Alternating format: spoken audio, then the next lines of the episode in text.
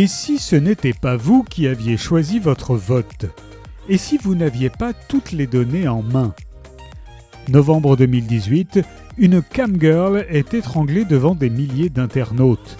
Peu de temps après, Julita Wojcika, une jeune journaliste polonaise devenue célèbre grâce à son travail d'investigation, reçoit un dossier avec un simple mot Vérifie.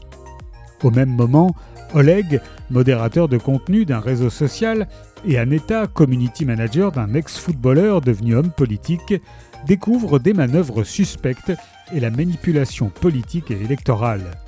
Au risque de leur vie, ces jeunes héros vont se lancer sur des pistes brouillées qui les mèneront hors de la Pologne et jusqu'au DEFCON à Las Vegas.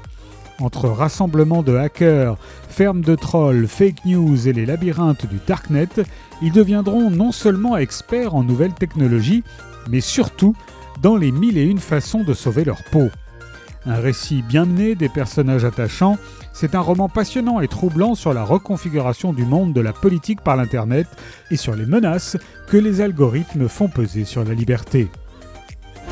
Data sanglante de Jakub Zamalek est paru chez Métellier.